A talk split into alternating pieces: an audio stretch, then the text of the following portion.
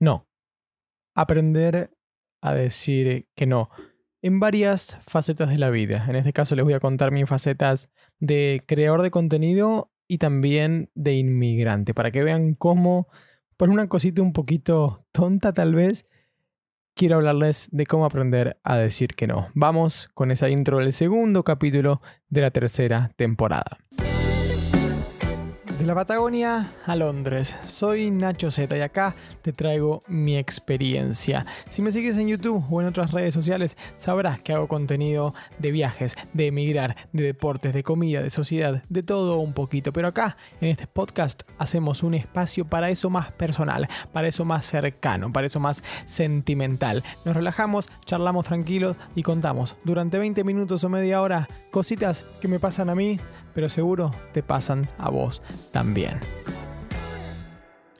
Muchas, muchas, muchas, muchas gracias gente por haber llegado a este episodio del podcast, segundo episodio de la tercera temporada de, de la N a la Z. Saben que los podcasts me encantan, los disfruto tanto, es esa cercanía que tenemos vos y yo, más allá de los videos, de los streamings, de todo, de todo. Esto y el blog son la parte más personal que, tenemos.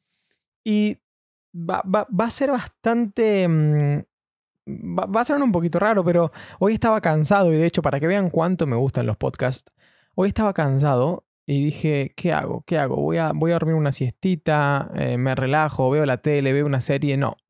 Me voy a poner a hacer un podcast, porque el podcast es una de las cosas que más me relaja, una de las cosas que más disfruto, me siento y esto para mí es una especie de descanso, literal. Literal que, que, sí que lo es. Soy de esas personas que para descansar también leen un libro. Por ejemplo, cuando muchas personas, si estás cansadas, no quieren leer. Pero en fin, cada persona es un mundo. Ese es mi caso.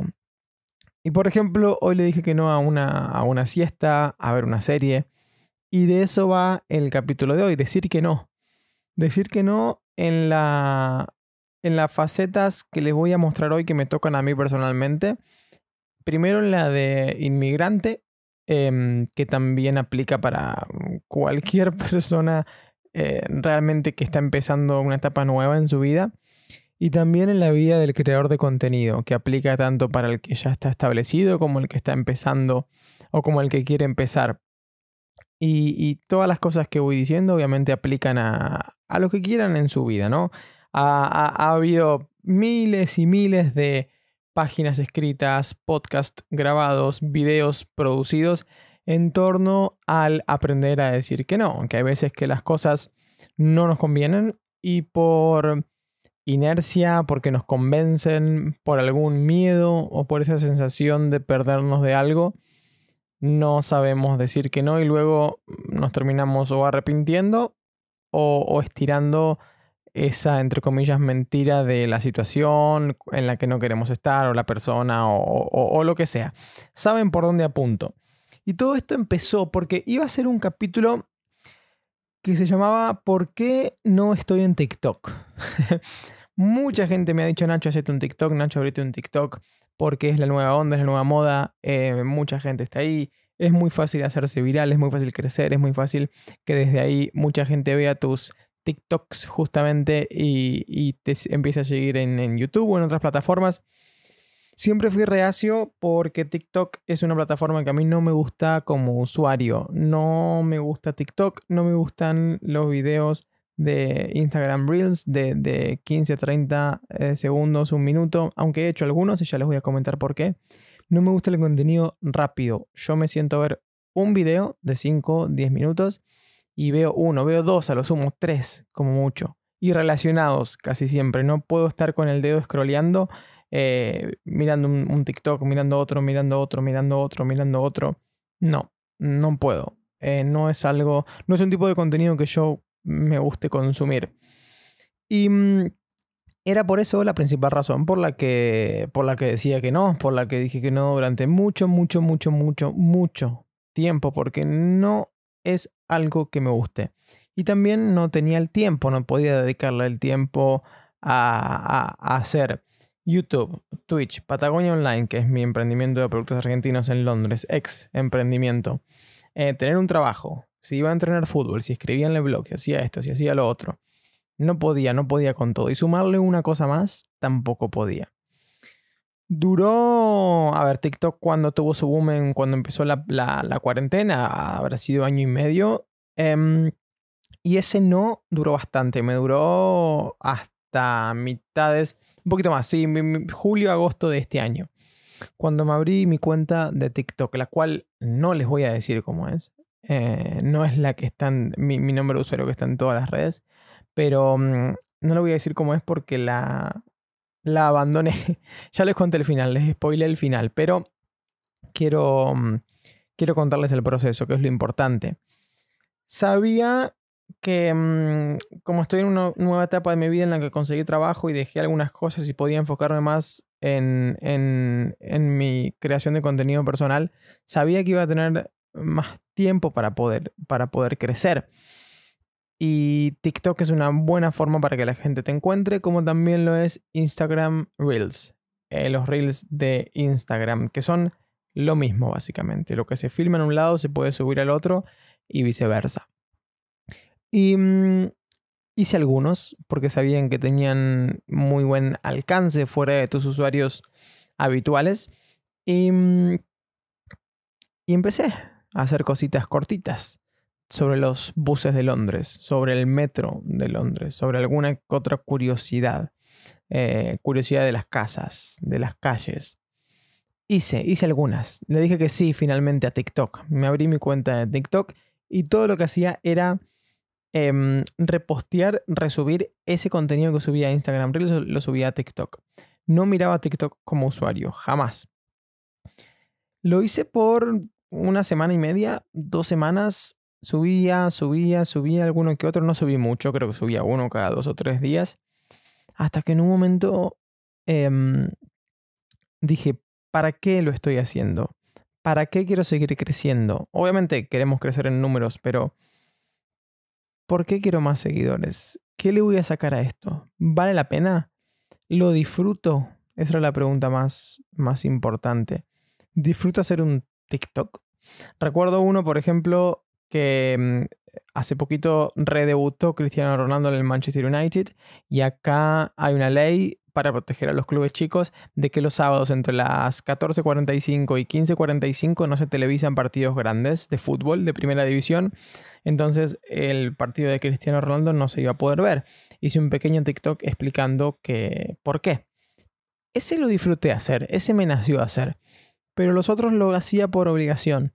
Y básicamente porque no es un contenido que yo consumo. Y me sentí tan, tan mentiroso. No de una forma mala, no, no, no, no me autodefiní como, como mala persona por eso, pero simplemente me sentí poco genuino, poco yo. Y, mm, y después de una semana dije que no. Basta de TikTok. Basta de Reels. Basta de subir historias a Instagram todos los días simplemente por sentir la necesidad. Basta, decirle que no a esa obligación autogenerada de subir contenido acá, allá, en este formato, a esta hora, en estos días, con esta periodicidad.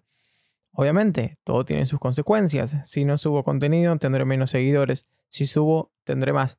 Pero lo importante, sobre todo cuando no hay necesidad ni apuro económico, es disfrutarlo decirle que no a esa sensación que yo estaba teniendo.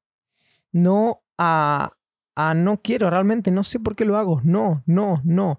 Decirle que no en este caso a mí mismo. Yo me estaba diciendo que no a mí mismo.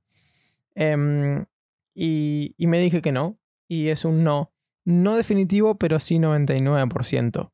Eh, disfruto mucho más hacer un podcast, hacer un video para YouTube, escribir en el blog, que hacer todas las otras cosas. Por cierto, paso el, el chivo.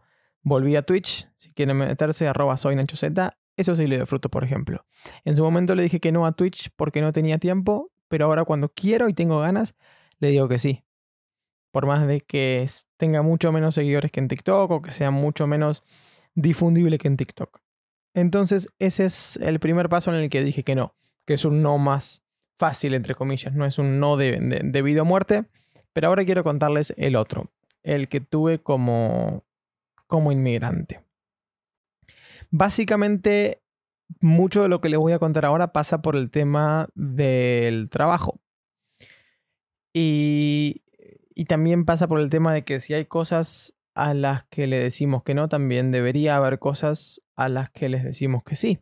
No en cantidad, tal vez, pero sí en, calidad. De hecho, hay un libro que se llama The Subtle Art of Not Giving a Fuck, que básicamente quiere decir el sutil, el, perdón, eh, el sutil arte de que no te importa una mierda, básicamente, en el que, que dice que, no que tenemos una limitada capacidad en la vida de cosas a las que le podemos dar importancia. Perdón si me trabo, pero estoy intentando traducir en el momento. Entonces decimos, lo, importante no es darle importancia a, a, menos cosas o darle importancia a lo que más podemos o no darle importancia a las cosas, sino darle importancia solamente a esas cosas que valen la pena.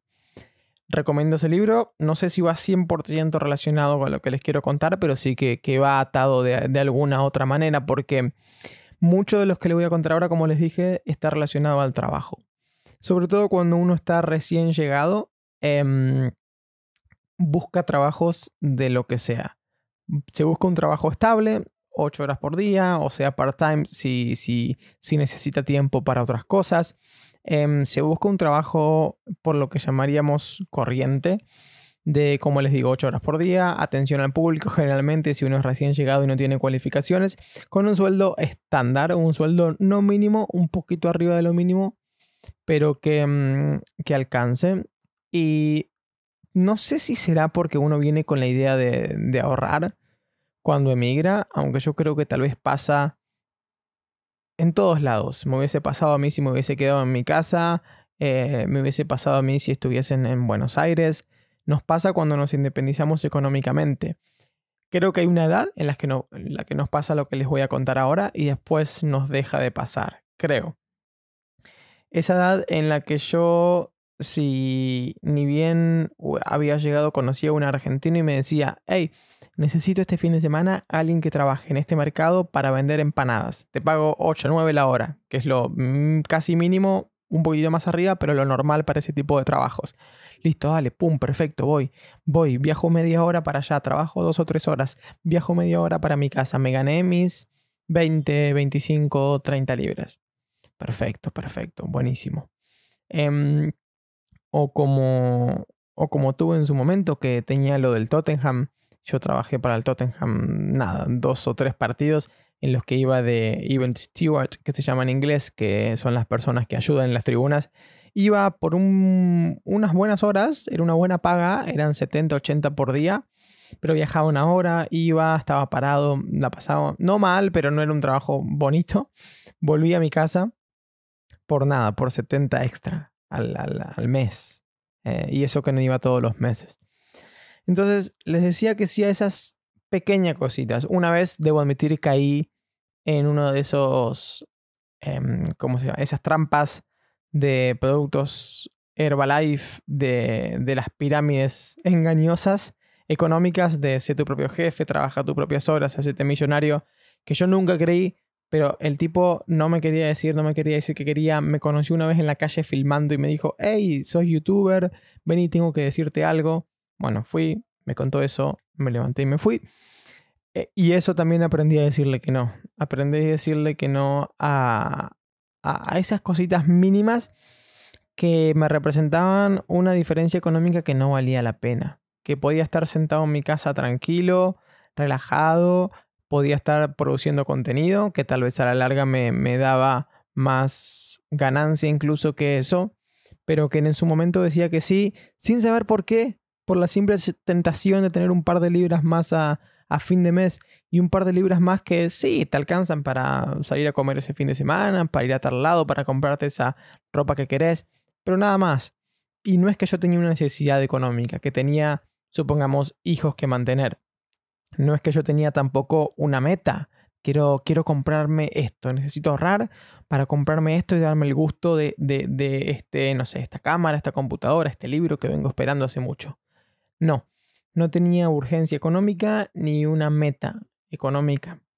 Y con el tiempo, sobre todo creo que en el último en el último año lo intenté, pero como no tenía un trabajo en relación de dependencia con sueldo fijo, costaba un poquito más. No, repito, por necesidad económica, sino por la virtual necesidad futura creada en mi cabeza. Em, esto lo digo por si está escuchando a mi mamá, que sepa que nunca pasé hambre. Y creo que hace poquito que realmente aprendí a decir que no a esas cosas. Si alguien me dice, ¿querés venir un fin de semana a ayudarme con esto? A no ser que lo haga como favor, porque es una persona que conozca. A no ser que lo haga porque creo que es algo que me interesa a mí realmente y me va a ayudar en mi carrera. O porque ese día, no sé, estoy muy aburrido y quiero salir un poquito a ver el sol. Lo, lo hago. Pero de, de otra forma no lo haré. No lo haré porque, porque no, tiene que ser muy buena paga o una muy buena experiencia porque he aprendido a decir que no a esas cosas y si bien no fue el gran salto que di en mi vida, me, me ha ayudado en mi, en mi calidad de vida porque, a ver, todo esto viene acompañado de, un, de, una estabilidad económica que me da mi trabajo. Eso, eso lo sé, lo acepto y sé que no todas las situaciones de vida son iguales. Pero ahí aprendí también a decir que no. Y, estoy muy contento con esa decisión. Estoy muy contento con esa decisión porque ese tiempo que en teoría de antemano iba a ser libre o que lo iba a, a, invertir en generar contenido para mí, lo estoy dedicando a eso, así que estoy muy, muy, muy contento, muy contento con todo eso también. Y me imagino que como esto que yo te estoy contando, habrá miles de situaciones en tu vida en la que también decís que no. O que decís que sí, pero te gustaría decir que no. Em, eh, en este momento no se me viene a la cabeza una, pero te invitan a hacer algo y no querés, pero por lástima o por tonto realmente decís que sí. Eh, que me ha pasado a mí miles de veces, ¿eh? no, no te estoy llamando tonto a, a vos en particular. Em, o, te ha pasado que te ofrecen así una changuita, un trabajito fácil y decís que sí, y después no sabes por qué decís que sí.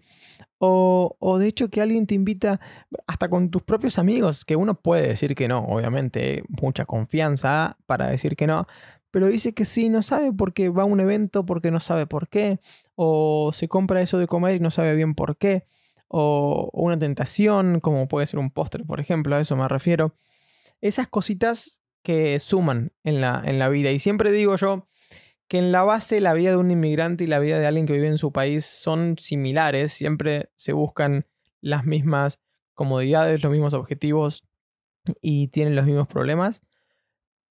La, la, verdad es que a veces tal vez como inmigrante, como estamos recién llegados y en una situación de un poquito de incertidumbre, me refiero a inmigrantes privilegiados como yo, obviamente, estamos hablando de eso como estamos en esa situación de incertidumbre, de inestabilidad, si se quiere, porque somos recién llegados y no sabemos para qué estamos acá, nos atamos a esas pequeñas cositas que creemos nos pueden ayudar a pagar ese transporte a fin de mes, nos pueden ayudar a pagar, eh, no sé si tenemos que pagar la factura del gas, nos ayudan a pagar esas 50 libras de diferencia que pagamos porque nos queremos mudar a una habitación mejor.